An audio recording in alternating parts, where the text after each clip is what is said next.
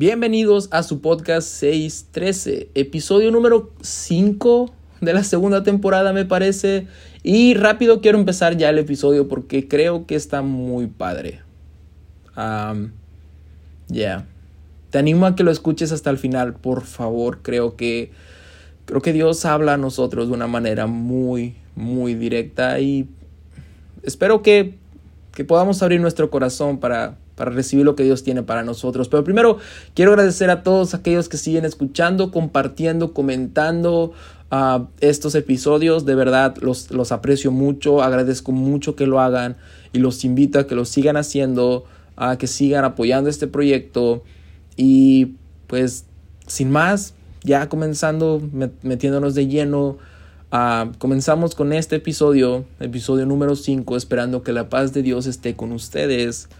Uh, comenzamos.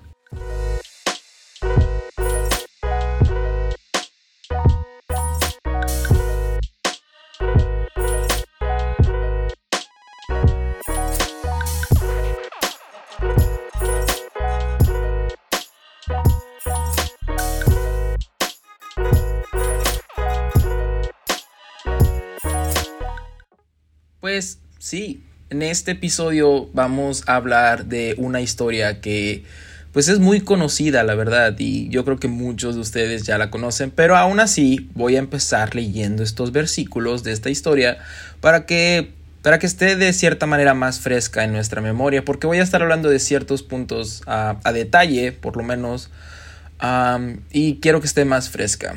Y esta historia está en Juan capítulo 8.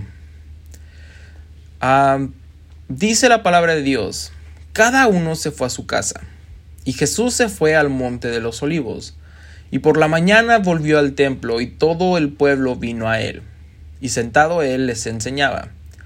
Entonces los escribas y los fariseos le trajeron una mujer sorprendida en adulterio, y poniéndola en medio, le dijeron, Maestro, esta mujer ha, ha sido sorprendida en el mismo acto de adulterio, y en la ley nos mandó Moisés apedrear a tales mujeres.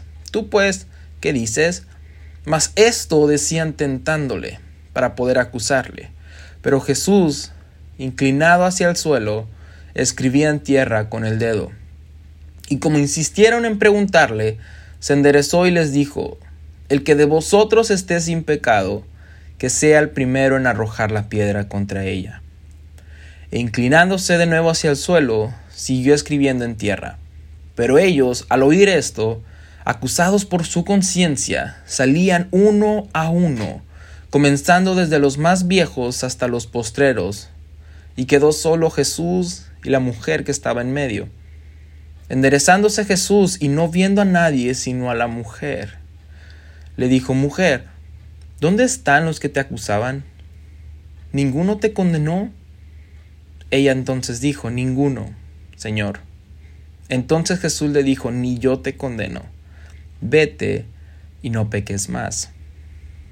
Como dije al principio, creo que todos conocemos esta historia, o por lo menos hemos oído hablar de ella en algún punto de nuestra vida, ya sea escuchando una prédica, platicando con alguien sobre esto, leyendo la Biblia, obviamente, incluso hoy en día viendo un TikTok o viendo un video sobre esta historia. Por lo menos en el último mes he visto dos videos que tienen que ver con esta historia en Facebook. así que, y sin afán de repetir lo mismo, quiero compartir algo con ustedes sobre, sobre algo que, que Jesús hace aquí, en esta historia, algo puntual que Jesús hace y que a veces pasa desapercibido, algo que, que me tocó demasiado el corazón y espero que con esto podamos entender la magnitud de todo, todo lo que estaba pasando aquí. Porque a veces hay historias que están muy bonitas y no terminamos de entender. Y no estoy diciendo que con esto lo vamos a entender todo, pero por lo menos ver una fotografía un poquito más grande de lo que a veces podemos verla. Para eso quiero empezar reconociendo la situación. Primero, quiero separar a todos los personajes que aparecen aquí en grupos. Y el primer grupo de esta historia son las personas que estaban ahí escuchando las enseñanzas de Jesús. Ellos sí querían estar ahí, ¿ok? La Biblia nos enseña que Jesús va al templo y el pueblo lo sigue para congregarse ahí con él. Insisto, este primer grupo sí quería estar ahí. Curiosamente, aunque estaban ahí, queriendo estar ahí, creo que todavía no habían entendido que estaban en el mejor lugar posible donde pudieran estar y que estaban a punto de experimentar una clase como nunca antes la habían experimentado. Iban a pasar de la teoría a la práctica en menos de lo que ellos imaginaban. Después tenemos al segundo grupo. Este segundo grupo son los escribas y fariseos. Y ellos también llegaron ahí queriendo estar ahí, con diferentes motivos y enfoques totalmente distintos que el primer grupo, pero al igual que ellos también querían estar ahí. El primer grupo, como lo vimos, quería escuchar las enseñanzas de Jesús. El segundo quería tentarlo, acusarlo y matarlo. Por cierto, Hoy en día que vemos conflicto en todos lados, ¿no? Conflictos políticos, mundiales, rumores de guerra, ah, conflictos en el mundo de la farándula, conflictos en nuestras iglesias, conflictos raciales, sociales, etcétera, etcétera, etcétera. Hoy en día ah, vemos conflicto en todos lados y de aquí, de esta situación, podemos sacar una enseñanza muy profunda sobre eso. Y es que en todos y cada uno de esos conflictos, Satanás está detrás de nosotros queriendo que escojamos algún lado, no importa cuál. Quiere que elijamos un lado para después acusarnos, pero, pero es un tema que ya toqué en un video que hice especialmente para Instagram hace tiempo y te recomiendo mucho que vayas a verlo. Está, está muy interesante y creo que nos puede servir mucho en estas situaciones que estamos pasando, como de qué lado voy a estar, ¿no? Y si quieres seguirme, mi Instagram es martin.macotelo, ah, con doble L, macotello. Y ahí está ese video que se llama ¿De qué lado estoy? Pero bueno, regresando, volvemos a la historia. El segundo grupo tenía malas intenciones y no sabían que también ellos, aunque estaban e-, equivocados, por así decirlo, también estaban en el mejor lugar que podían estar. El primer grupo estaba en el mejor lugar, el segundo grupo estaba en el mejor lugar. y ahorita vamos con el tercero, pero siguiendo con el segundo, aunque sus actos eran malos, estaban a punto de llevarse una lección que no creo que pudieran olvidar por el resto de sus vidas. Pero bueno, por último, tenemos al tercer grupo. En este grupo solamente hay una persona, la mujer. O como dice la Biblia, la mujer adúltera. Y en ella, ah, pues en ella nos vamos a enfocar en este episodio, por lo menos todo lo que está pasando alrededor de ella. Ah, y ella, a diferencia de los otros dos grupos, ella también estaba ahí, pero era obvio que ella no quería estar ahí. Ella fue llevada ahí a la fuerza. Y no solamente fue llevada ahí a la fuerza, fue llevada en plena vergüenza, de una manera muy denigrante. Se piensa que porque la mujer fue agarrada en pleno acto de adulterio, pues tenía muy poca ropa, si es que tenía alguna. Entonces su situación era muy lamentable y muy vergonzosa para ella y claramente podemos entender que ella, ella no quería estar ahí. Entonces tenemos los dos grupos que sí querían estar ahí y una mujer que no quería estar ahí, mucho menos en esa condición. Pero aunque ella no lo pudiera imaginar en ese momento, ella también estaba en el mejor lugar en el que podía estar.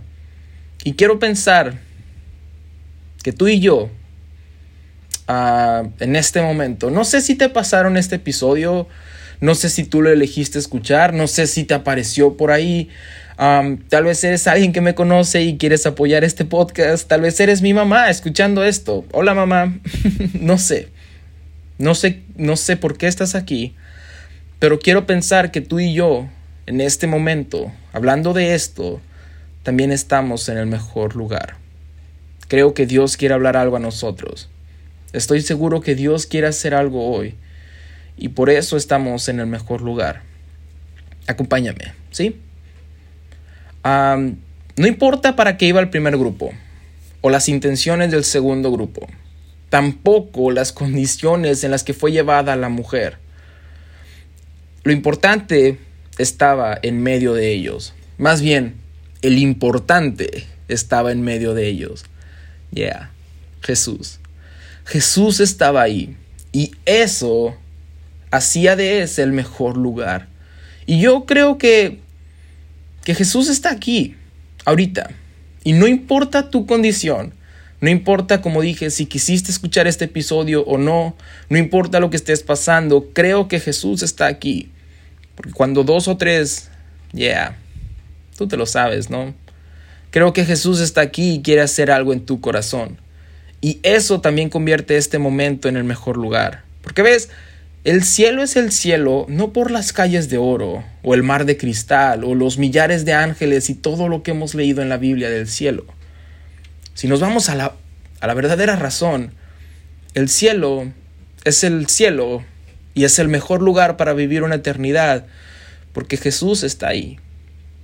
Así que, si tú ya estás aquí y escuchaste hasta este punto del episodio, deja que Dios hable a tu vida y haga una hora por ti, porque estamos en el mejor lugar, porque Jesús está en este lugar. Y creo que Dios quiere limpiarnos. He sentido que Dios quiere perdonarnos, quiere avivarnos, quiere suplir nuestra necesidad, quiere resucitar algo que ha muerto en nuestra vida. Me voy más profundo. Tal vez quiere darte la paz. Paz para esa ansiedad que a nadie le cuentas que tienes, pero ahí está, y que te ataca por las noches, y que lloras, y, y que hoy Dios quiere calmar de una vez por todas. Quiere tal vez darte dirección en eso que tanto le has pedido, en esa decisión que quieres tomar y que te da miedo. Tal vez quiere devolverte el gozo de tu salvación. Quiere darte una nueva identidad. Quiere suplir la necesidad que hay en tu corazón. Y, y no porque yo esté aquí hablando por unos minutos, sino más bien porque creo que Dios está en medio de todo esto y ese es el mejor lugar. Pero bueno, terminamos con este paréntesis y seguimos, ¿sí? Esta historia se ha convertido a lo largo de los años en una de mis historias favoritas. Y y un aspecto de la narración que me gusta es que no solamente la mujer que vimos estaba en la presencia de Jesús, ¿no? Estaba ahí en medio, sino que sin querer, porque fue sin querer, ella estaba a los pies de Jesús. ¿Cuándo fue la última vez que estuvimos a los pies de Jesús? Ella estaba a los pies de Jesús porque la Biblia nos dice que los fariseos solo llegaron y la aventaron ahí en medio de todos. Y me imagino que hubo un alboroto. Imagínate que tú estás ahí, que estás en la iglesia y de repente llega un grupo engorilado de personas, se avienta una mujer ahí. Entonces, ya, llegaron peleando, llegaron acusando de manera retadora y, y, aparte llevaban a una mujer que como dijimos a lo mejor no tenía tanta ropa y la aventaron ahí y quiero pensar que el primer grupo que estaba ahí escuchando las, las enseñanzas también se escandalizó por todo lo que estaba pasando. Entonces era un caos lo que estaba pasando, pero Jesús, yeah, con calma, con paz, con templanza, se inclina y comienza a escribir en la tierra. Esto es algo que me encanta, pero voy a tocar este punto casi al final. Paréntesis. Este es el Dios que tenemos. yeah. Para que nos demos una idea de cuál es el poder de nuestro Dios, ese es el Dios que tenemos. Es el Dios que puede dormir en medio de una tormenta. Es el Dios que en medio del caos todavía con calma obra en nuestras vidas, que sigue teniendo el control. El Dios que es capaz de perdonar en medio del dolor más inimaginable, estando en la cruz. ¿Te acuerdas? cuando perdonó a un hombre y le dijo, hoy mismo estarás conmigo. Este es el Dios que tenemos, que es capaz de inclinarse y escribir en medio de un caos, de acusadores, de alboroto, en medio de una sentencia de muerte. Y mientras los fariseos estaban ahí acusando y de manera burlona retándolo, diciéndole, maestro, porque ves, ellos no creían que él era un maestro de la ley, y mucho menos el Mesías. Entonces estaban burlándose de él. Y podemos ver aquí la naturaleza de Satanás detrás de las acciones de estos hombres. Porque, porque ellos estaban sentenciando a una mujer a morir con tal de tentar a Jesús y después poder acusarle. A Satanás no le importaba la vida de esta mujer. La utilizaba como carne de, como carnada, perdón Tampoco se espantó por su pecado y ¡Ah! Jesús, mira, esta mujer está pecando. Solo estaba usándola para poder tentar a Jesús y acusaba diciendo, la ley dice que debe morir apedreada, ¿no? Haciendo pensar que él estaba en lo correcto, o sea, que Satanás, por medio de estos hombres, estaba tratando de hacer que se cumpla la ley. No, no, él, él estaba haciendo pensar que estaba diciendo la verdad. Pero si nos vamos más profundo y realmente estudiamos cómo era la ley, la ley decía que ambas personas, la mujer y el hombre, debían pagar su condena. Pero qué curioso que solo hayan traído a la mujer. Porque ves, Satanás es el padre de las mentiras. Y el diablo nunca, nunca te va a decir la verdad. Y aunque nos duele aceptarlo, pero una verdad a medias también es mentira. Y digo aunque nos duele aceptarlo porque estoy seguro que muchos lo hemos hecho. Entonces el diablo aquí estaba diciendo una verdad a medias. Y una verdad a medias también es mentira. Así como le dijo a Eva al principio del tiempo, cuando la tentó, si comes de este fruto no vas a morir, porque, porque efectivamente no iba a morir instantáneamente, pero era una verdad a medias, porque eventualmente sí iba a morir su inmortalidad iba a dejar de existir y al final del día iba a conocer la muerte. Entonces, acusan a la mujer delante de Jesús y eso no quedó solamente en el pasado, en la historia de la mujer. Tú y yo hoy en día tenemos un acusador en medio de nosotros, que todo el tiempo está tratando de acusarnos y condenarnos. Mira Dios, tu hijo hizo esto, mira, mira lo que hizo tu hija, lo que está haciendo o incluso en nuestros pensamientos, ¿no? ¿Nunca has pensado, ¿por qué adoras a Dios si tú eras de esta manera? O ¿por qué haces esto? ¿Por qué vas a la iglesia si tú hiciste aquello? Y así sucesivamente. Pero sabes, a veces creo que le damos mucho poder a Satanás en nuestras vidas y dejamos que afecte nuestros días y nuestra paz y que nos enojemos y que perturbe nuestros pensamientos. Y le damos mucho crédito a su inteligencia y astucia, pero si vemos realmente, él podrá querer aparentar ser muy astuto y querer tener control sobre toda la situación, pero si revisamos esta historia, él pensaba que estaba acusando a la mujer y que iba a ir ahí para tentar a Jesús y no sabía que lo único que realmente estaba haciendo era llevando a la mujer al mejor lugar posible. Mm. Porque Él no es quien tiene el control de la situación. Él no es quien tiene los mejores planes. ¿Va?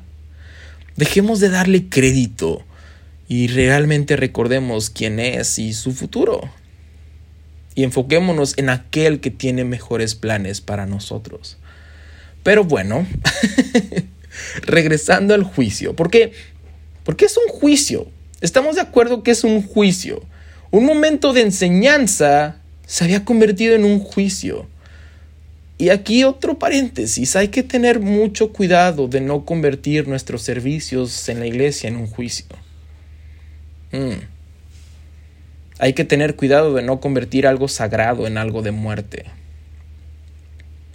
Pero bueno, en ese juicio, mientras Jesús estaba en tierra escribiendo, todos comenzaron a tomar piedras, comenzaron a ser jueces de la situación de la mujer. Y digo todos, porque aún los que habían ido a escuchar la enseñanza de Jesús, el primer grupo, ¿te acuerdas?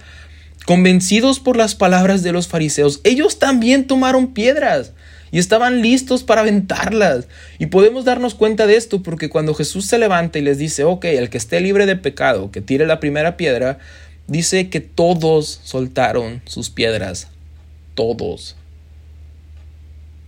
No quedó ninguno. Porque a veces se vuelve fácil convertirse en juez cuando es el pecado del otro el que está al descubierto, ¿no? Mm. Pero bueno, Jesús les dice eso y ellos se van. Y todo esto pasa mientras la mujer sigue a los pies de Jesús. Porque ves, cuando nos postramos ante Dios, cuando nos rendimos ante Él, cuando estamos a los pies de Jesús, Él es el que lidia con nosotros, con, con nuestro problema. Él es el que pelea nuestras batallas. Él es el que derrota, derrotó a nuestro acusador. Él es quien prepara la mesa delante de nosotros en presencia de nuestros angustiadores. A veces queremos llevar los problemas delante de Dios y lo único que Dios quiere es estar a solas con nosotros. Pero nuestros problemas no nos permiten estar a solas con Él. A veces Dios ya está obrando y seguimos tan inmersos en lo que estamos pasando que no nos damos cuenta que Dios ya está obrando y que Dios ya obró. Y creo que Dios quiere que lo volteemos a ver y decirnos, hey, ¿dónde está ese problema del que me platicas? Yo ya trabajé con Él. ¿Dónde están tus acusadores? Yo ya me encargué de ellos. Porque Dios quiere tener un tiempo a solas, se deleita en pasar un tiempo a solas con nosotros. Y eso ya estaba pasando en ese momento. La mujer y Jesús habían quedado solos. Ella por fin estaba solas en la presencia de Dios. Y le preguntaba, mujer, ¿dónde están los que te acusaban? Y no quiero que este episodio sea largo, así que llegando al final de este episodio, y con esto quiero aterrizar todo el mensaje. Esta historia guarda un enigma, por así decirlo, o ha sido un tema de interés por mucho tiempo para los teólogos. ¿Sí sabías eso? Porque todos y cada uno de ellos, y estoy seguro que tú y yo también lo hicimos, nos preguntamos, ¿qué estaba escribiendo Jesús en el suelo? ¿No? ¿No te da curiosidad? ¿Qué estaba escribiendo Jesús en la tierra? ¿Qué fue lo que escribió cuando se inclinó y comenzó a tocar la tierra? Pues, a ciencia cierta nadie lo sabe. Digo, hay teorías que dicen que escribió los pecados de los dos grupos que estaban ahí. Otros dicen que estaba escribiendo la enseñanza que estaba dando junto al pueblo al principio de todo. Y así como estas hay más teorías de lo que posiblemente Jesús escribió en la tierra. Pero hoy vengo a plantearte algo diferente. Algo que Dios ha puesto en mi corazón sobre esta historia y que realmente cambió mi perspectiva. Y tal vez resolvamos la pregunta juntos, el enigma. Uh. Pero creo que la respuesta no es o no debería ser qué escribió Jesús, sino más bien nos deberíamos enfocar en el hecho, en que Él se inclinó y escribió algo. O sea, no deberíamos enfocarnos en el contenido, sino más bien en la mera acción, en lo que hizo. Y para que me dé a entender, voy a dar un ejemplo. La mujer que estaba ahí ya había sido condenada por su pecado. Ya había una sentencia dictada para ella. La ley dice que debe morir apedreada. Este grupo ya había escrito una sentencia de muerte sobre su vida. El acusador ya había escrito su condena. Y te hablo a ti en este momento.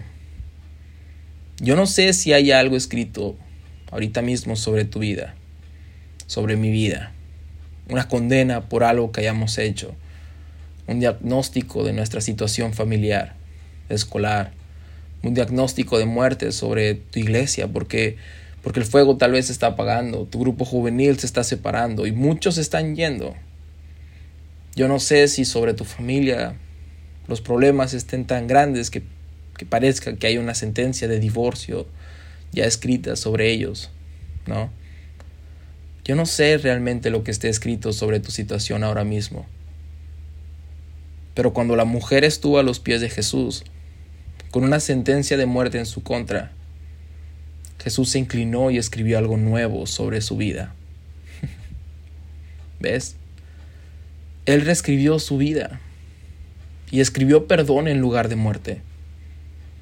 Escribió gracia en lugar de pecado. Escribió misericordia en lugar de dolor. Escribió algo y reescribió su vida.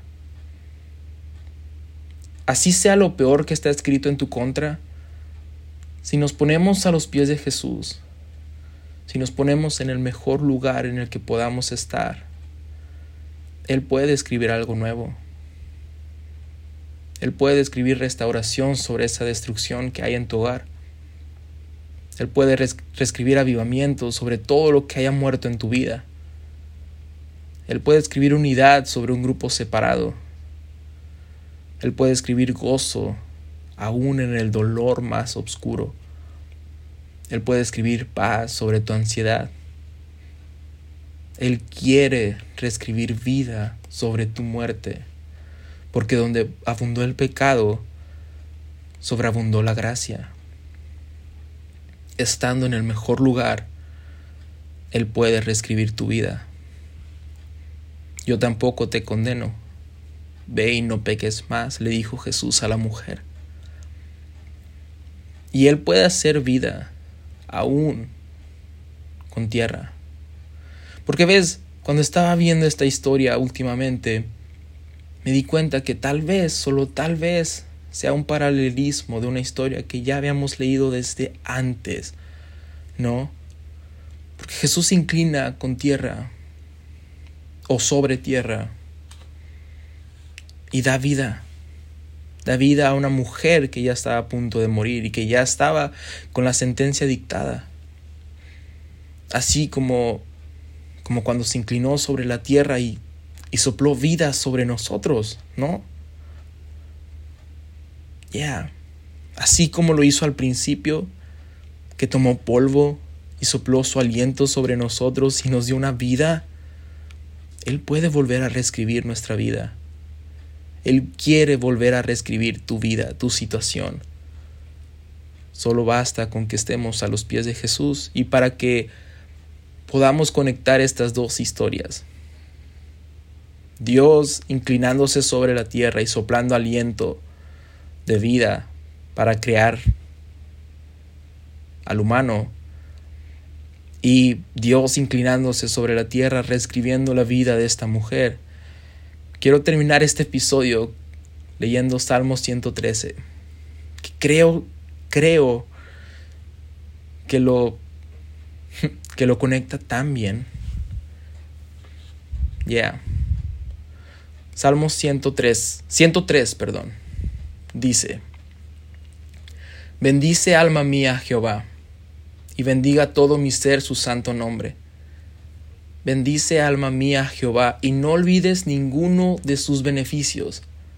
Él es quien perdona todas tus iniquidades, el que sana todas tus dolencias, el que rescata del hoyo tu vida, el que te corona de favores y misericordias, el que sacia de bien tu boca, de modo que te rejuvenezcas como el águila.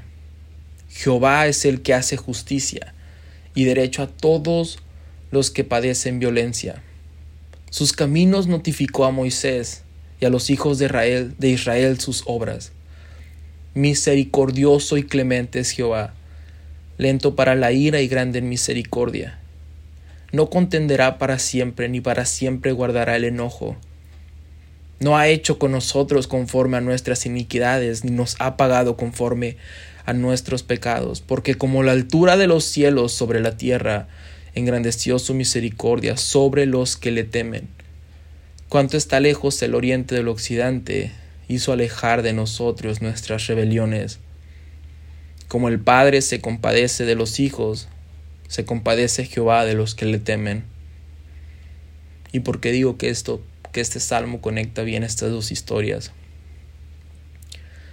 Porque dice, el Salmo 103, versículo 14, después de decir que Dios es misericordioso con aquellos que le temen, con aquellos que se arrepienten, que Él es lento para la ira y grande en misericordia, que Él puede perdonar nuestras iniquidades y nuestros pecados, que Él puede ver y después blanquearnos como la nieve, que Él no nos pagó conforme a nuestras rebeliones ni conforme a lo que merecíamos, ni guardó el enojo contra nosotros. Salmo 103, versículo 14 dice, porque Él conoce nuestra condición, se acuerda de que somos polvo. Él conocía la condición de la mujer que estaba ahí. Y Él se acordó, ya, yo recuerdo que con un poco de polvo y mi aliento hice vida nueva. Ya, hay una condena sobre tu vida. Hay un grupo que está demasiado enojado y quiere matarte. Y sabes, tu pecado, la paga de tu pecado es muerte. pero yo soy lento para la ira y grande en misericordia. Yo no voy a pagar conforme a tus rebeliones. Yo no quiero la muerte del pecador, quiero que se arrepienta y viva. Quiero reescribir tu historia. Quiero volver a soplar mi aliento sobre ti, porque conozco tu condición y me acuerdo de que eres polvo. Pero yo soy misericordioso y quiero hacerte un hombre, una mujer nueva y reescribir todo aquello que está muerto. Darle vida a todo aquello que tú piensas que ya no tiene vida, ya no tiene esperanza. Sea tu familia, sea tu ministerio, seas tú, sea tu salvación, sea tu gozo, sean tus estudios, sea tu estado financiero. Quiero soplar vida nueva sobre ti, sobre tu situación. Quiero reescribir algo nuevo, pero déjamelo a mí.